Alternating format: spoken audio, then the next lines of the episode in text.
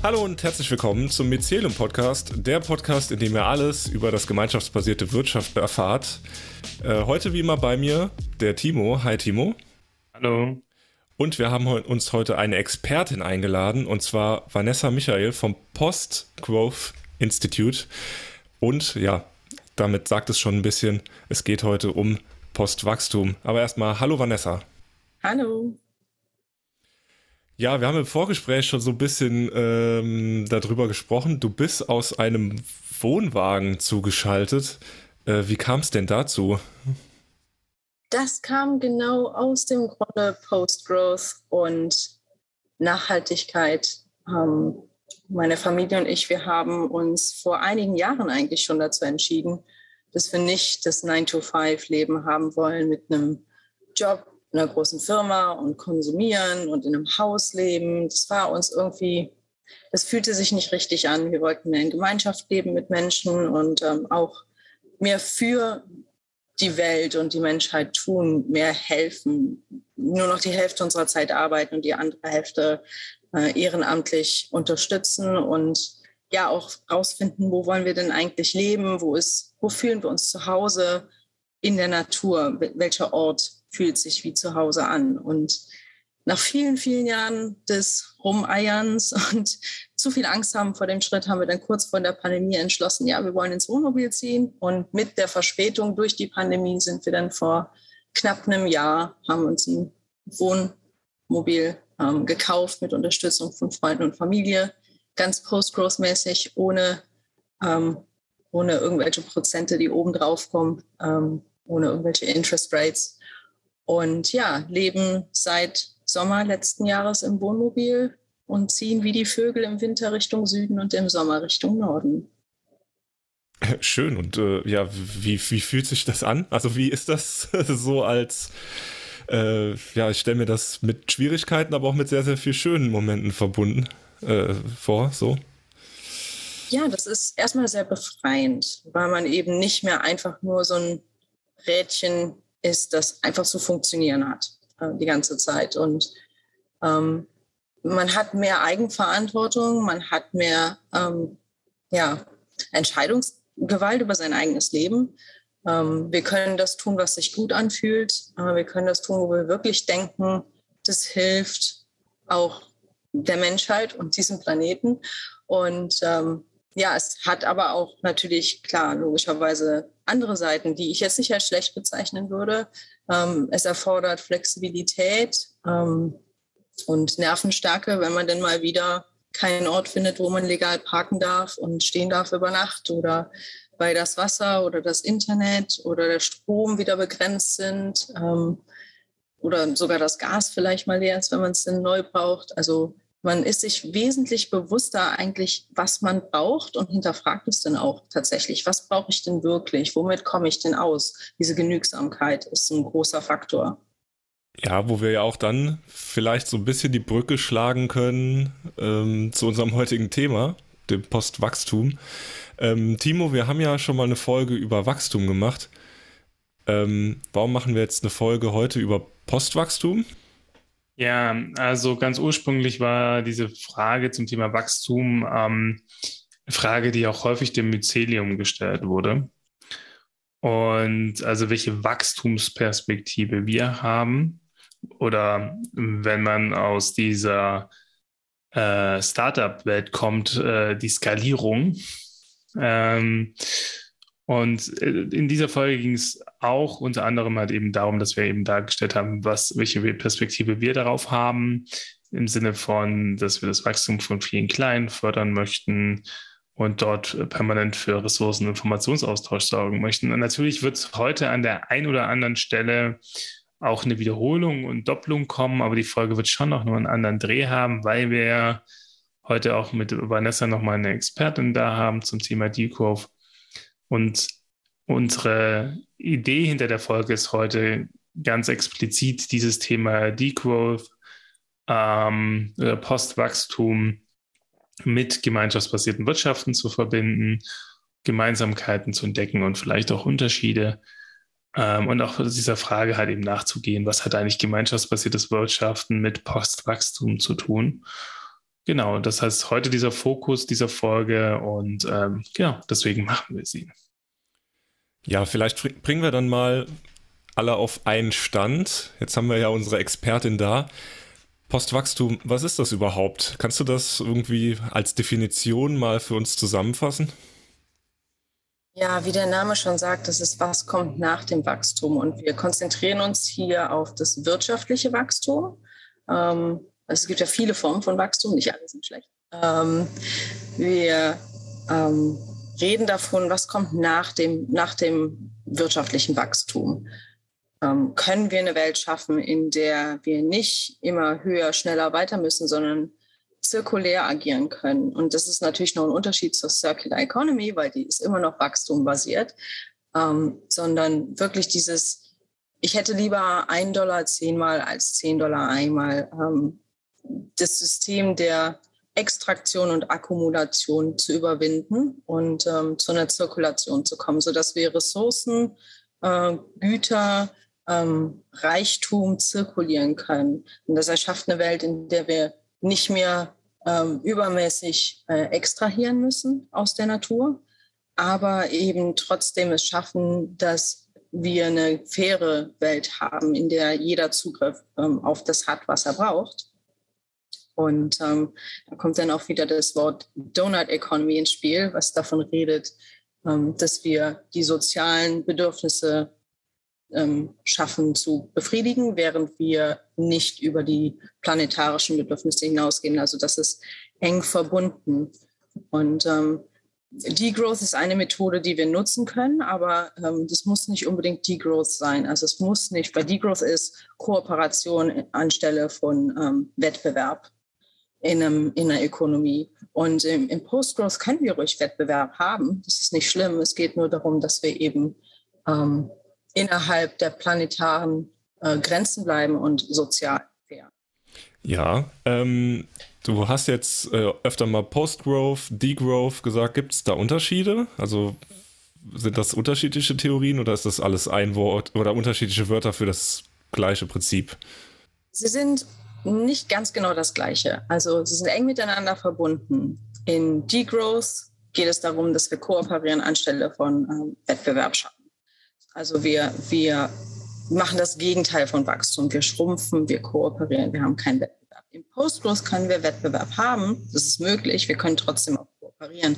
Es geht nur darum, dass wir eben nicht ähm, kein ökonomisches Wachstum brauchen zusätzlich. Ähm, es geht wirklich darum zu sagen, das, was wir brauchen als Menschen, das nutzen wir, aber eben nicht mehr. Wir wollen nicht überall eine Interest Rate draufhauen, wir wollen nicht überall noch mehr Reichtum ähm, extrahieren, denn das ist ja genau das gerade das Problem, dass wir extrahieren und ähm, dieses, diesen Reichtum, den wir rausziehen aus dem System, der kommt aber nicht wieder rein in das System. Der, der akkumuliert sich bei der Elite, sagen wir es mal so. Und ähm, leider funktioniert das eben nicht, dass das dann wieder zurückgeht, weil all die Löhne, die Sozialhilfe, die Fördermittel und so weiter und so fort, das ist wesentlich weniger als die Kapitalgewinne, die wir rausziehen aus der Wirtschaft. Mhm.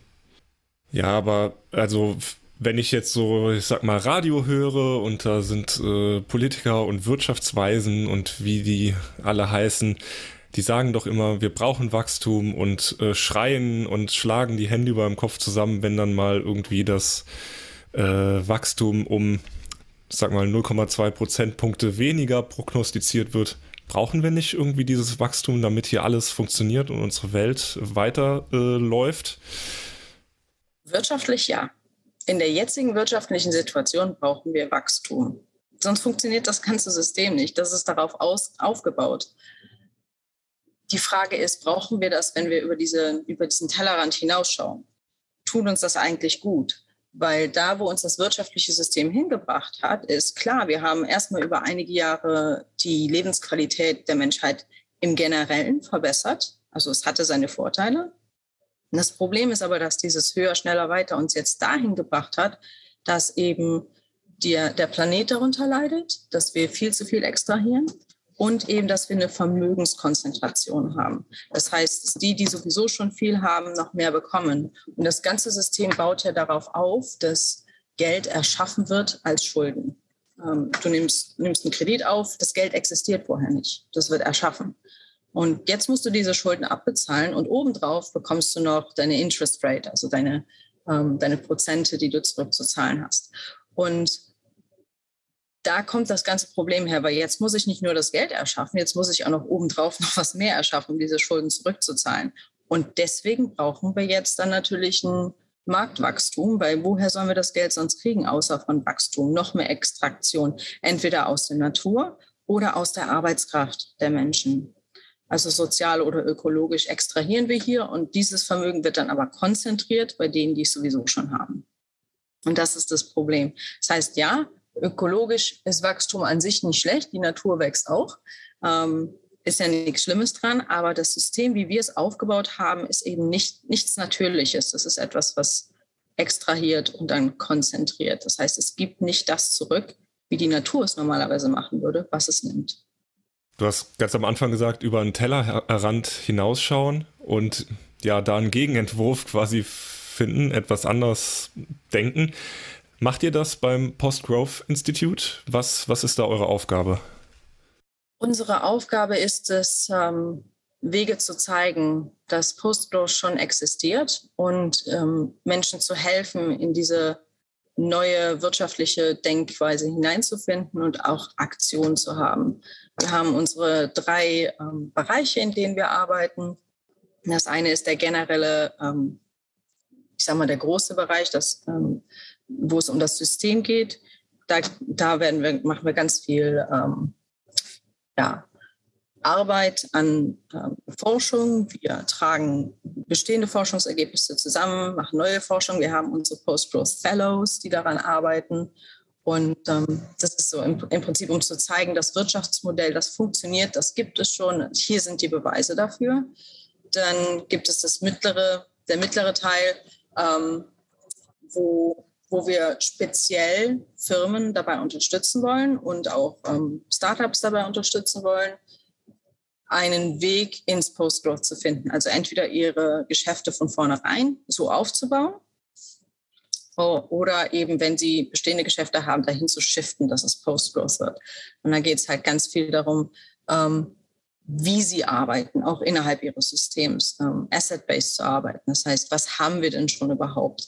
Äh, dezentrierte Entscheidungen zu treffen, also weniger Hierarchie, mehr dezentriertes Entscheidungstreffen und eben halt auch diese, diese Zirkulation. Wir arbeiten mit Lean Design äh, als ein Prinzip des schnellen Lernens. Wir machen Minimum Viable Product, sehen, ob es funktioniert und dann verfeinern wir es dahinter. Also wirklich ihnen zu zeigen, das sind bestehende Methoden, teilweise auch aus der Wachstumswirtschaft, die wir nutzen, aber eben für das Postwachstum und zu sagen, wir ähm, ja anstelle anstelle das, das Geld halt in Aktien zu stecken oder in bei, bei einem CEO zu lassen, wie können wir das Geld zirkulieren, indem wir sagen, das ist ein gemeinschaftsbasiertes oder Gemeinschafts in Gemeinschaft, Gemeinschaftsbesitztum, die Firma zum Beispiel. Das ist eine Möglichkeit. Es gibt noch äh, viele, viele andere Möglichkeiten. Und dann das dritte, ähm, der dritte Bereich, in dem wir arbeiten, das ist für Gemeinschaft, Gemeinschaften. Und da helfen, helfen wir Gemeinschaften dabei, sich selbst zu stärken, indem wir ähm, einen Prozess entwickelt haben vor elf Jahren, der, der Donny, äh, unser Executive Director hat vor elf Jahren den ähm, Offers und Needs Market entwickelt, den Markt des Gebens und Erhaltens, basierend auf einer eigenen Erfahrung und ähm, hat das weiterentwickelt über viele, viele Jahre jetzt, war auch in Gemeinschaften, zum Beispiel in, in Global South, also zum Beispiel in Afrika, hat bei denen gelernt, die leben oftmals schon in dieser, ähm, in diesem Geben und Erhalten Modus. Und da geht es ganz stark darum, zu zeigen, was ist das, was ich bieten kann über mein, meine Jobbeschreibung hinaus und das zur Verfügung zu stellen. Und dann hat die Person die volle Entscheidungsgewalt darüber, ob sie das kostenfrei macht, ob sie Tauschhandel macht, ob sie es verkauft und zu welchem Preis. Das ist jedem, jedem äh, selbst überlassen. Und dann in der zweiten Runde machen, drehen wir den Spieß rum und sagen, was brauchst du denn eigentlich? Und ähm, das bestärkt die Menschen, darüber nachzudenken und auch nicht mehr so viel Scham damit ähm, in Verbindung zu bringen, ihre Bedürfnisse auszusprechen und auch da zu sagen, hey, aber ich möchte oder kann dafür jetzt gerade nichts bezahlen oder ich wäre bereit, das ähm, in den Handel, Tauschhandel zu treten oder eben so und so viel dafür zu bezahlen. Äh, da geht es ganz stark darum, wirklich den Menschen zu zeigen, hey, ihr seid so viel wert, ihr könnt so viel mehr als eure Jobbeschreibung.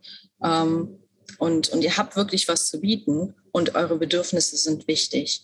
Und ähm, diesen Offers and Needs Market machen wir halt in verschiedensten Gemeinschaften, äh, bieten wir das an.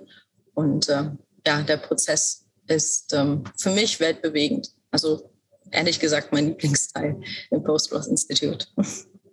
Ja, ich glaube, das ist auch Timos Lieblingsteil, oder? Also jetzt hast du ganz viele Sachen äh, gesagt, die ich schon mal so in Verbindung mit äh, dem Mycelium und dem gemeinschaftsbasierten Wirtschaften äh, gehört habe. Ähm, ja, was sagst du dazu, Timo? Was äh, wäre da dein Gedanke zu, zu diesem ja, Gemeinschafts-Post-Growth-Teil äh, des äh, Post-Growth Institute? Also ich glaube, dass es sehr viele ähnliche ähm, Perspektiven gibt und ähnliche Ansätze. Ich glaube, dass beim ein wesentlicher Unterschied ist, dass das Mycelium, glaube ich, ähm, nicht den Gedanken hat, ähm, wachstumsvermeidend unterwegs zu sein, sondern der Gedanke geht, kommt eher von der anderen Richtung im Sinne von, lass uns die Unternehmen gründen, die wir wirklich brauchen, ähm, um unsere Bedürfnisse zu bedienen. Und wenn du halt eben konsequent bei deinen Bedürfnissen bleibst, auch als Anbieter, also die Menschen, die Angebote schaffen, ähm, dann kommst du eigentlich gar nicht so richtig auf die Idee, mehr zu verlangen, als du eigentlich wirklich brauchst. Ne? Und äh, ich glaube, da haben wir so eine eingebaute Wachstumsbremse drin. Hm. Und ich glaube, äh, was, was glaube ich, in gemeinschaftsbasierten Wirtschaften so ein bisschen drinsteckt, ich glaube, da bin ich auch gespannt, ob Vanessa meine Meinung teilt. Also wir können das ja gerne diskutieren. Ähm, und gleichzeitig sehe ich auch tatsächlich eine große Herausforderung in gemeinschaftsbasierten Wirtschaft, nämlich diese Sache mit dem Reichtum. Ne? Also, dass tatsächlich ja wir diese Organisationen eben schaffen, ähm, die im Grunde ohne Wachstum auskommen.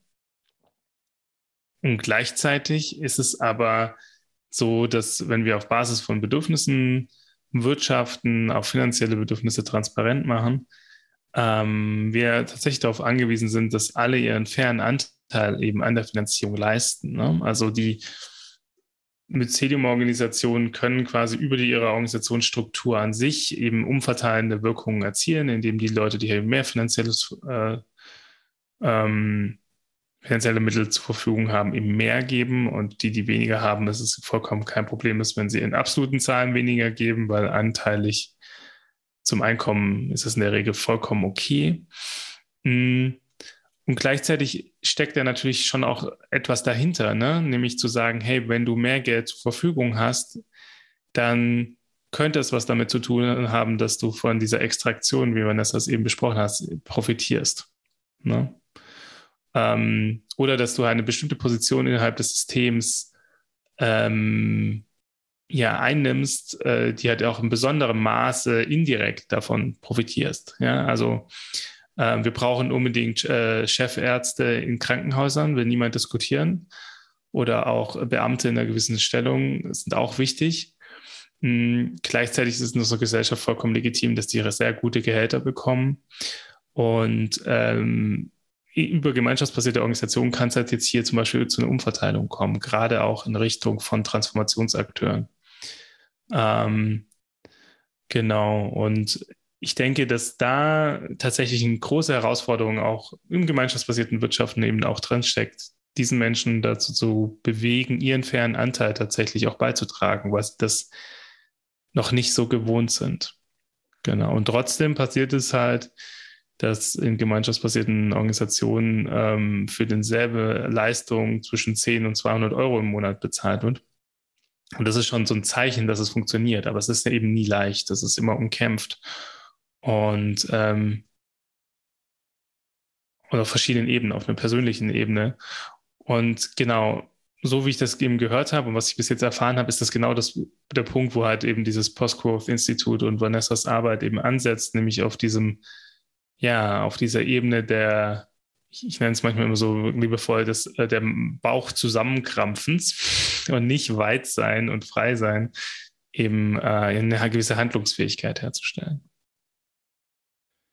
Ähm, ja, du hast ja schon, Vanessa, genau drei Punkte irgendwie jetzt angebracht, die ähm, ja dem, wie es jetzt gerade läuft, also diese ja auf Wachstum basierte Wirtschaft mit ihren ganzen negat konse negativen Konsequenzen ähm, entgegenhält.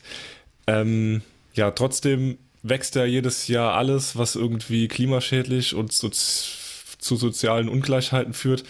Was meinst du, ja, oder kannst du nochmal irgendwie Beispiele geben, was eure Ideen sind oder deine Ideen sind, was wir dagegen tun können, was wir dagegen halten können?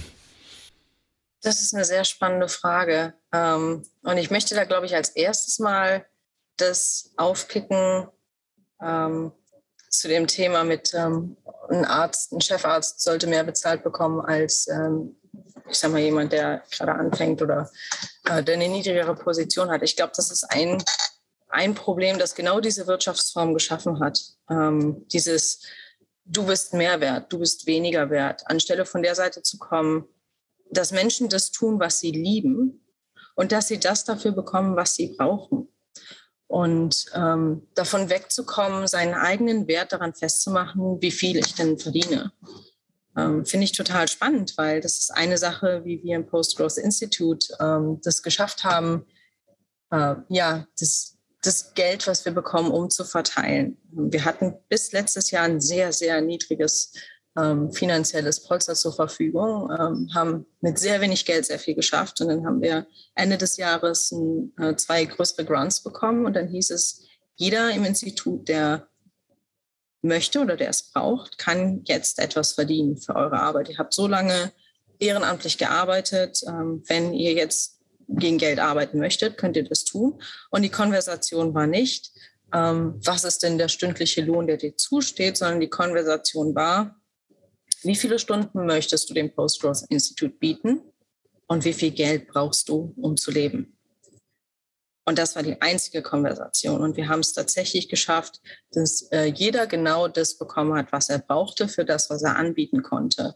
Und das ähm, funktioniert. Natürlich ist das jetzt das erste Jahr. Wir probieren das aus, wie das weiterläuft. Ähm, aber die Sache war wirklich, also ich konnte da für mich das, das beobachten, wie mein Kopf anfing, die stündlichen Gehälter von den verschiedenen Menschen zu vergleichen und wer denn wie viel leistet. Und dann habe ich mich da wirklich ähm, ja, so selbst dabei eingefangen. Und das war auch die Sache, wie wir es als Gespräch vorher definiert haben oder in dem Gespräch vorher definiert haben. Ähm, beobachtet das mal, was bei euch äh, passiert hier. Ähm, diese Dynamik, das bin ich, ist die Person das wert, bin ich denn das wert? Also das ist das Erste. Ich möchte nicht absprechen, dass Chefärzte natürlich fair kompensiert werden sollten. Die Frage ist, was bedeutet fair? Wie definieren wir das denn eigentlich? Ähm, das bringt mich zu dem zweiten Prinzip der Genügsamkeit. Ähm, dass Menschen wirklich dahin kommen, nachzudenken, was brauche ich denn wirklich? Und das ist sehr, sehr schwierig, weil wir leben in einer Gesellschaft und in einer, in einer ähm, Ökonomie, in der dir ständig gesagt wird, dass du nicht gut genug bist und dass du kaufen, kaufen, kaufen musst, damit du gut genug bist. Du brauchst diese Schönheitsdinge, du brauchst diese Produkte, diese Statussymbole. Und da ist es natürlich enorm schwierig, ähm, da Genügsamkeit zu zeigen. Wie kommen wir dahin? Ich glaube, ich glaube nicht, dass die Wirtschaft von sich aus auf die Idee kommt, bevor der Zug endgültig gegen die Wand gefahren ist, wenn ihr mich fragt. Ähm, ich glaube, dass da Mutter Natur eher reingrätschen wird und das tut sie mittlerweile. Ähm, sozial, möglicherweise gibt es Aufstände, äh, wenn die Ungleichheit weiter wächst. Was wir machen können, ist als Individuen eben diese Entscheidung zu treffen, aus diesem, aus diesem ewigen Zirkel rauszutreten und zu sagen, hey, brauche ich das? Brauche ich den Status? Brauche ich äh, diese und jene Produkte? Äh, muss ich das haben? Mit wie viel Geld kann ich denn überhaupt überlegen, überleben? Und ähm, ich glaube, wir als reiche Westeuropäer haben so viel Privileg und ich fände es so schön, wenn wir es dafür nutzen würden, unser eigenes Handeln und Denken zu hinterfragen und das Wirtschaftssystem von uns aus zu ändern, als es von denen zu erwarten, die entweder noch mehr Power haben und ihre eigene Macht damit im Prinzip äh, nur unterstützen oder retten wollen, oder von denen, die sowieso ja so darunter leiden und nicht, nicht wirklich viel ändern können. Vanessa, was du gerade sagst, finde ich super wichtig. Eins der Texte, die mich ich glaube, am meisten beeinflusst haben, ist ein Text vom früheren tschechischen ähm, ähm, Präs Präsidenten, glaube ich, oder Ministerpräsidenten, auf jeden Fall der erste nach der Revolution. Ähm, Václav Havel, The Power of the Powerless.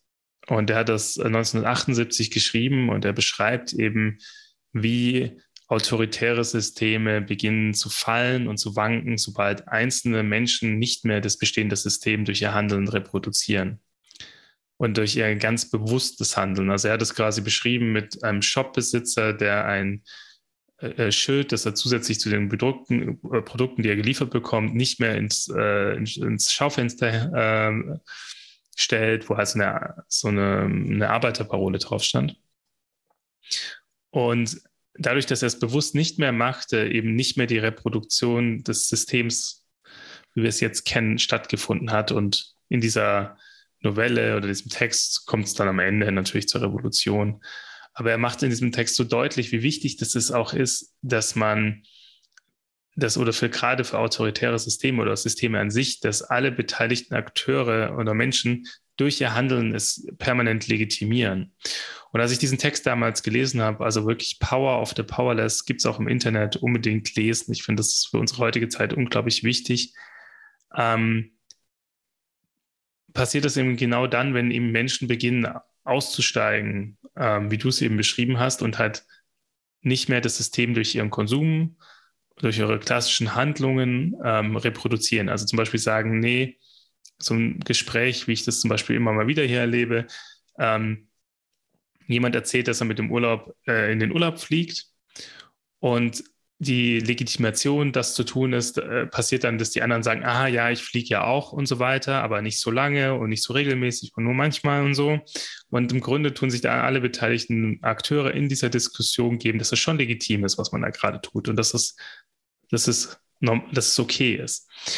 Und jeder, der da eben sehr bewusst sagt, nee, wir fliegen eben sehr bewusst nicht, stört diese Form der Legitimierung von diesen Konsummustern. Oder die halt eben sehr bewusst, wie ihr das beschrieben habt, sagt, nein, wir machen Dinge anders. Wir bemessen den Wert eines Menschen nicht mehr an, ähm, ja, an seiner Stellung innerhalb des kapitalistischen Systems ähm, oder welchen Wert er sich quasi selber zuschreiben kann für seine Leistung. Ähm, und deswegen bin ich sehr, sehr überzeugt davon, dass diese persönlichen Verhaltensänderungen alles andere als trivial sind, sondern was jedes Mal immer auf, wieder aufs Neue, auch in persönlichen Umfällen, mh, hm, ja, diese kapitalistische Wirtschaftsweise, in der wir jetzt leben, halt eben ähm, ja, diesen, diesen klassischen und mehr oder weniger automatischen Modus der Legitimation entziehen, ähm, den wir durch unseren ähm, Konsum oder auch sehr bejahenden Konsum einfach immer wieder reproduzieren. Genau, das war mir gerade wichtig, das nochmal zu unterstützen, dass das wichtig und gut ist, auch auf dieser individuellen Ebene unterwegs zu sein. Dann äh, stelle ich mal die Gegenfrage, wie wäre denn eure Idee, ähm, ja, ich sag jetzt mal, die Menschen an diesem Transformationsprozess zu Postwachstum, zu Gemeinschaft, zu Genügsamkeit, hast du eben gesagt, Vanessa, mitzunehmen. Ja, zum Beispiel, wenn ich mir angucke, weiß ich nicht, Menschen, die an sogenannten Herrentag mit ihrem Bollerwagen und einer Kiste Bier durch die Lande ziehen, wie nehme ich die mit, zu sagen, seid auch mal genügsam und kauf dir nicht deinen neuen SUV, flieg nicht dreimal im Jahr in Urlaub und ähm, ja, arbeite nicht daran, irgendwie dir möglichst viel Kapital und Konsum anzuhäufen, sondern ja, werde genügsam. Also wie, wie, wie bekomme ich so Menschen? Wow, da hast du aber eine harte Nuss mit dem Bollerwagenfahrer am Herrentag und seinem SUV. Meine Güte.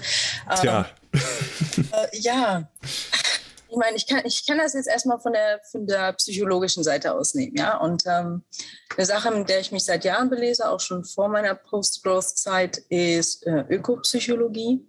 Und die spricht genau sowas an, dass ähm, das Konsumieren und das Arbeiten und die Statussymbole und all diese Dinge eigentlich nur Symptome zum, ähm, ja, ähm, was ist das deutsche Wort, Numben, zum ähm, Abtöten oder Ab Erdrücken von, von diesen Gefühlen sind, die man fühlt. Dass man eigentlich weiß, dass es nicht richtig ist, wie man lebt.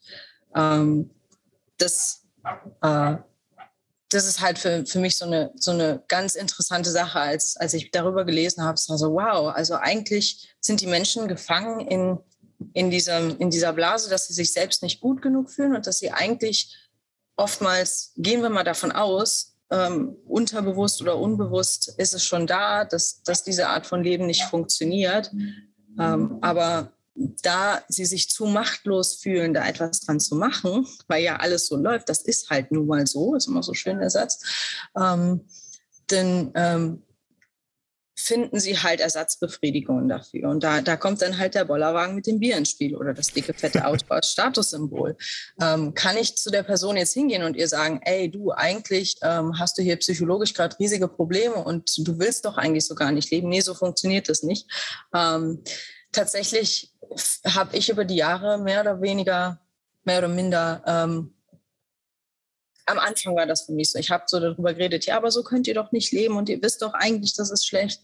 Ähm, was aber wesentlich funktioneller war, wesentlich mehr Kraft hatte, war den Leuten einfach nur zuzuhören und sie kommen dann von selber drauf. Und bisher jeder einzelne Mensch mit egal welchem Status, äh, den er hatte ähm, in der Arbeit, lang genug wirklich mit den Leuten sprichst und ihnen zuhörst und ihnen offene Fragen stellst, womit sie auch wirklich reflektieren in die Richtung, ohne dass es jetzt offensiv wirklich in die Richtung geht, dass sie sich selbst hinterfragen haben. Bei jedem bisher, der kam, zu, der kam zum gleichen Schluss, die Person. Ähm, ja, aber ich habe doch, ich doch ein Haus abzubezahlen und ich habe doch eine Familie zu ernähren und ich komme doch hier eigentlich überhaupt nicht raus aus diesem Job. Und wie soll ich denn das machen? Ich würde ja so gerne. Also ähm, hier ist mein, meine Annahme, das ist jetzt eine Annahme, dass alle Menschen das eigentlich mittlerweile schon wissen und dass unsere Aufgabe ist, ihnen Alternativen aufzuzeigen, die ihnen, ihnen die Kraft zurückgeben, über ihr eigenes Leben zu entscheiden, auf die Art und Weise, wie sie es wirklich wollen. Und dann, meiner Meinung nach, kommt das dann ganz natürlich. Ja, sehr schön. Also kann man zusammenfassen, ein bisschen Postwachstum verbessert die Lebensqualität.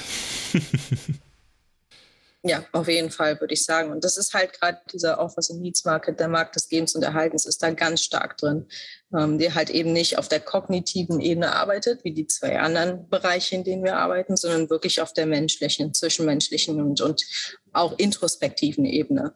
Ähm, die Leute dahin zu bringen, hey, du bist so viel mehr als nur deine Jobbeschreibung und ähm, das, was du wirklich willst, was dir wichtig ist, das, das ist wichtig. Ignoriere das nicht. Mhm.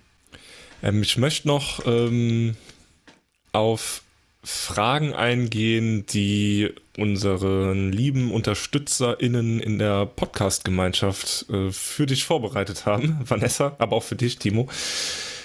Ähm, genau, also wenn ihr uns unterstützt hier mit dem Podcast, dann habt ihr die Möglichkeit, an monatlichen Calls teilzunehmen und dann immer ja, mitzuwirken in der Gestaltung der nächsten Folgen, der nächsten Themen. Und ja, gerade beim Thema Postwachstum kam da einiges zusammen im letzten Call. Ähm, unter anderem hat der Tim gefragt, ähm, ja, Suffizienz und Postwachstum, inwiefern hilft gemeinschaftsbasiertes Wirtschaften suffizient zu leben? Äh, ja, vielleicht auch Wachstum von guten Beziehungen, spielt das damit rein? Ähm, ja, ich glaube, die, die, die, die Kurzantwort ist, glaube ich, wenig überraschend, dass ich sagen würde, ja, natürlich. ähm, ich glaube, dass, ähm, dass es eben tatsächlich spannend ist, weil es eben von Unternehmerinnenseite halt eben startet. Ne? Also dieses, ähm, im gemeinschaftsbasierten Wirtschaften, wenn es darum geht, äh, welche Betriebskosten hat eigentlich unsere Unternehmung ähm, und also welche finanziellen Bedürfnisse und welche sozialen, ideellen Bedürfnisse habe ich eigentlich, wie die erfüllt werden müssen, damit ich überhaupt gut wirtschaften kann. Also die Unternehmerin beginnt im Grunde die gesamte äh, die Konzeption ihrer Unternehmung oder ihres Angebots mit der Frage, was ist eigentlich ein gutes Leben? Was ist eine gute finanzielle Basis für meine Unternehmung? Und, ähm, und in dieser Diskussion ist quasi automatisch eine Wachstumsbremse drin, weil eben niemand sagen würde, okay, ich verstehe das vollkommen, da, äh, also dein Bedürfnis, einen Porsche zu fahren, das, das, unterstütze ich natürlich super gerne mit einem monatlichen Beitrag. Also, und in der Regel haben die Menschen auch, merken sie auch, dass sie gar nicht, also, dass das eigentlich kein grundlegendes Bedürfnis ist. Also, es geht eigentlich wirklich um den Kern, was man eigentlich wirklich braucht und das wird eben auch dargestellt. Und ähm, Genau, deswegen würde ich schon sagen, dass das ein, ähm, ja, dass es dann eine starke Verbindung gibt, ähm, die aber auf jeden Fall, ähm, also die man nicht einfach argumentativ herzaubern kann. Also es ist eben tatsächlich Arbeit, das eben entstehen zu lassen, diesen Kommunikationsraum, wo man sich tatsächlich eben darüber dann auch so unterhalten kann, dass es am Ende wirklich für alle auch gut ausgeht und sich gut anfühlt. Ja. Also sowohl für Anbieter als auch für die Mitglieder einer Organisation. Ähm, Vanessa, vielleicht an dich. Was darf denn in einem Postwachstum-Zeitalter trotzdem wachsen? In allererster Linie Beziehungen. Ähm, wir haben oder wir leben in einer Wirtschaft gerade, wo uns vorgegaukelt wird, dass Unabhängigkeit existiert äh, und dass sie erstrebenswert ist, obwohl wir doch immer abhängig sind. Selbst all die Güter, die wir ach so unabhängig kaufen, wurden von, wurden von der Natur und von anderen Menschen hergestellt. Ähm, also das ist das Erste, was immer wachsen darf, ist Beziehung und äh, zurückzufinden zur ähm, zu einem gesunden Verhältnis zur Abhängigkeit von anderen Menschen und von der Natur. Ähm, was äh, wachsen darf, ist die Verbindung zu ähm, zu sich selbst, obwohl das eigentlich auch schon wieder Beziehung ist. Ich glaube, das ist für mich so der Kernpunkt. Erstmal, das ist, da ist ein Defizit ganz stark in der Beziehung. Und ähm, ich glaube, dann natürlicherweise wachsen auch wieder unsere Ressourcen nach, die wir über die letzten Jahre ähm, alle zerstört haben. Und ähm, dann wächst auch der Frieden. Ich glaube, da wachsen ganz viele Dinge, die eben nicht ähm, irgendwelche Güter sind, auf die wir einen Sticker kleben können, sondern all die Dinge, die wir vergessen haben dazwischen. Auch eine Frage aus der Community haben wir eben schon mal so kurz angeschnitten. Äh, ja, wie, wie, wie ändern wir den Blick ne, auf, auf dieses Wachstum und weg von diesem materiellen Wachstum? Ähm, aber ja, das ist eine, eine, vielleicht machen wir darüber eine eigene Folge. aber äh, ja, vielleicht ähm, habe ich aber doch, ich, ich glaube, ich bin motiviert, eine ganz kurze Antwort zu geben, bevor wir da eine lange Folge dazu machen. Ähm, wir haben ja, also unglaublich viele Menschen machen ja Persönlichkeitsentwicklungsworkshops, äh, ne, wollen ein besserer Mensch werden, sich selber finden, machen dann Yoga, aber ändern nie ihre wirklich ökonomische Praxis. Ne? Also du bleibst dann trotzdem in deinem Job verhaftet, wo es eben darum geht, vielleicht Menschen äh, Pudelshampoo zu verkaufen, ja. Und da stellt sich halt eben die Frage, ähm, ist das wirklich eine gute Idee? Ne? Oder gibt es da nicht die Möglichkeiten, mehr zu ändern? Also wenn du tatsächlich eine gewisse äh, Erfahrung machen willst äh, auf einer äh, auf einer Persönlichkeitsentwicklungsebene, dann stellt sich halt eben die Frage, welche Möglichkeiten hast du sie dann auch auf einer ökonomischen und materiellen Ebene ähm, auch zu verwirklichen. Und ich glaube, hier kommt halt eben ja so ein Handlungsansatz hinein. Sie, die Menschen, die das erfahren haben, können nicht mehr so sich zurücklehnen und sagen, irgendjemand muss für sie jetzt ein Angebot machen, also eine Kundenperspektive behalten, sondern sie müssen beginnen, selber aktiv zu werden. Und deswegen würde ich nämlich mal so ein bisschen äh, vielleicht so ein bisschen zum Schluss diese ketzerische These vielleicht auch ein bisschen zum mit nach Hause nehmen, mitgeben. Ich würde sagen, in einer Postwachstumsgesellschaft sind die Menschen deutlich unternehmerischer aktiv als im Kapitalismus. Ähm, beim Kapitalismus werden große Teile der Bevölkerung eben zu passiven Konsumenten erzogen. Ähm, und in der, in der, ähm, in der Postwachstumsgesellschaft müssen die Leute deutlich unternehmerischer sein, weil sie im Umfeld lernen, selber zu gestalten. Und äh, dazu müssen sie auch erstmal herausfinden, wer sie denn überhaupt sind, welche Bedürfnisse sie haben. Das sind alles unternehmerische Tätigkeiten aus meiner Perspektive. Ähm, aber halt mit einem ganz anderen Fokus, nämlich mit dem Erstellen von Organisationen, die ähm, tatsächliche Bedürfnisse bedienen und eben möglichst vermeiden, soziale und ökologische Ressourcen auszubeuten. Ja, schön. Dann möchte ich zum Schluss noch eine Frage stellen, die ich immer ganz gerne stelle. Ähm, Vanessa, wenn du so ja, in die nähere oder auch entferntere Zukunft äh, blickst, was sind so die nächsten Schritte, die nächsten Pläne, die du hast, die das Postgrowth Institute haben? Ja, und vielleicht auch, ja, was du dir so wünschst, was vielleicht von der Gesellschaft, der Politik kommen könnte, sollte? Oh, das ist viel. Ich versuche mich jetzt mal kurz zu halten. Ähm, in Sachen mit dem Post-Growth Institute, ähm, wir arbeiten gerade ganz stark daran, diesen Offers and Needs Market ähm, global verfügbarer zu machen, auszurollen, so viele Menschen wie möglich zu trainieren darin, ähm, sodass das für jeden verfügbar sein wird, dieses Modell. Dieses partizipative Modell, äh, wie gerade eben schon angesprochen, dass, dass jeder ein Unternehmer ist irgendwo ähm, und dass es eben nicht nur wirtschaftliches Unternehmertum, sondern auch privates sein kann. Ähm, denn für, für uns, wir sind ohne irgendein spezielles Datum auf unserer Reise und wir werden das so lange weitermachen, ähm, wie nötig ist, um ähm, einerseits für uns persönlich halt eben diesen Ort zu finden, wenn es den denn gibt. Vielleicht stellen wir fest, dass Nomadentum unser Ding ist. Ähm, aber eben halt auch, um so viele Gemeinschaften wie möglich zu finden, von ihnen zu lernen, mit ihnen zu lernen, voneinander zu lernen, ähm, zu unterstützen und eben all das, was, was da schon an Wissen besteht, zum gemeinschaftsbasierten und ökologischen Leben hinauszutragen in die Welt, um Leuten wirklich zu zeigen, hey, das funktioniert. Leute haben so viel schon gelernt und ihr müsst eigentlich nur das Gelernte umsetzen. Das ist viel einfacher, als von einem weißen Blatt Papier zu starten. Das ist so un unsere nächsten Jahre.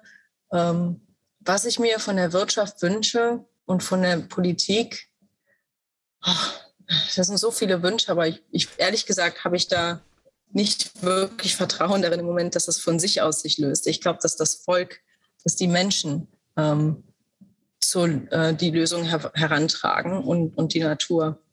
Aber wenn ich einen Wunsch habe, dann ist es Zuhören ähm, von der Wirtschaft und der Politikseite aus und keine leeren Versprechen, einfach das machen, was ihr sagt. Ähm, dafür gerade stehen und eben nicht einfach nur eure eigene Macht immer weiter absichern und absichern und absichern. Denn was ist eure Macht denn wert, wenn in ein paar Jahrzehnten alles zusammenbricht, wenn es denn so ist, äh, ohne jetzt alles schwarz malen zu wollen. Sie ist gar nichts wert. Ähm, der ganze Reichtum ist nichts wert, wenn es nichts mehr zu essen gibt, was wächst. Ähm, oder deine, dein ganzes Geld ist nichts wert, wenn, ähm, wenn du keinen Schutz mehr hast.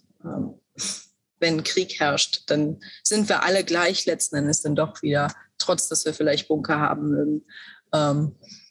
Also ja, das ist so mein, mein Wunsch, einfach dieses Augen öffnen, dass du zwar mit, mit Macht und Reichtum einen gewissen Puffer hast, aber dass der Puffer irgendwann auch verbraucht ist und dass wir letzten Endes dann alle gleich sind, aus Fleisch und Blut.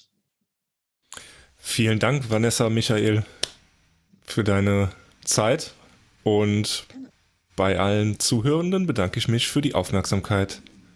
Ja, tschüss. Danke, dass du da warst, tschüss. Vanessa.